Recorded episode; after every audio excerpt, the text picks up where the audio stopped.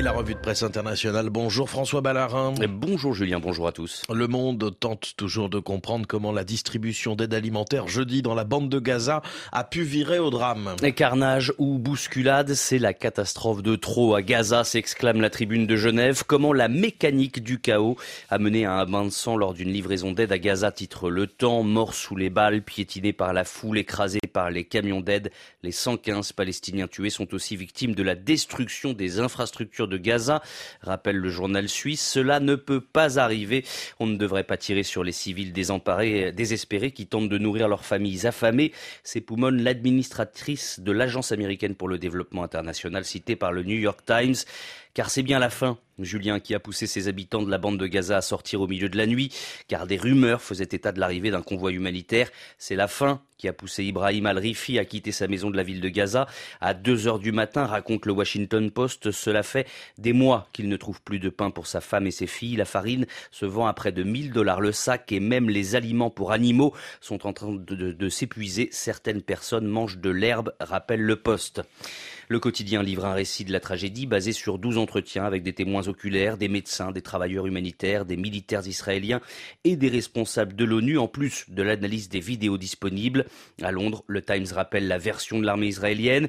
Une foule a tendu une embuscade au camion humanitaire, immobilisant le convoi, et la plupart des morts ont été causés par une bousculade. Version battue en brèche par plusieurs témoins cités par le Washington Post. Il l'assure, la véritable panique n'a commencé que lorsque les soldats et les chars israéliens ont commencé à tirer touchant des civils, déclenchant une bousculade. Contrairement aux déclarations israéliennes, les Palestiniens affirment que la majeure partie des morts et des blessés sont dus aux tirs israéliens et non à la bousculade. En guise de conclusion, Rifi, palestinien qui a donc tenté jeudi matin d'accéder à l'aide humanitaire, glisse au Washington Post qu'il ne reviendra pas sur une nouvelle distribution d'aide. Je préfère mourir de faim plutôt que d'être abattu, dit-il. Et Israël fait face à une pression internationale croissante après ce drame. Malgré le manque de clarté des faits, les condamnations internationales se sont multipliées hier, constate le Guardian. Le quotidien britannique cite le président français pour qui des civils ont été pris pour cible par les soldats israéliens, Emmanuel Macron, qui appelle à un cessez-le-feu immédiat, choqué, indigné. De nombreux dirigeants demandent maintenant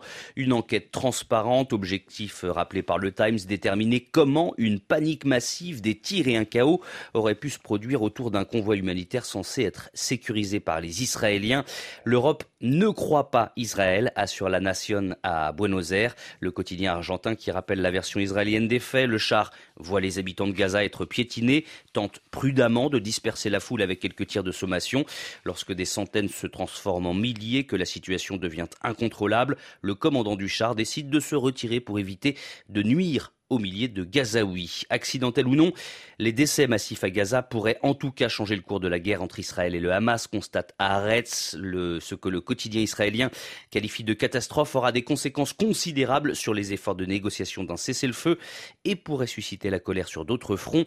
De Washington à Riyad, personne ne sait où va Netanyahou, conclut le journal. Enfin, François, la presse internationale revient également sur les funérailles d'Alexei Navalny hier. Un jour où la dissidence refoulée et l'optimisme optimisme ont réapparu, ne serait-ce que brièvement, résume le, New York Times, le journal qui cite Elena Milachina, une journaliste russe battue jusqu'à perdre connaissance l'an passé.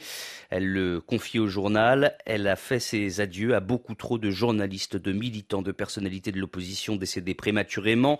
Mais jamais, jamais elle n'avait vu une scène comparable à celle d'hier dans les rues du quartier, de, du quartier de Marino, à la périphérie de la capitale russe. Ils étaient des milliers, racontait le pays, le tout sous la d'un important dispositif policier en France. Le Monde constate qu'Alexei Navalny a été traité en ennemi jusque dans la tombe. Le journal raconte la brutalité avec laquelle les autorités russes ont géré ses funérailles, de quoi transformer l'événement en manifestation, privé d'accès à son héros, ballotté par des centaines de policiers en tenue anti-émeute. La foule a fini par dire sa rage.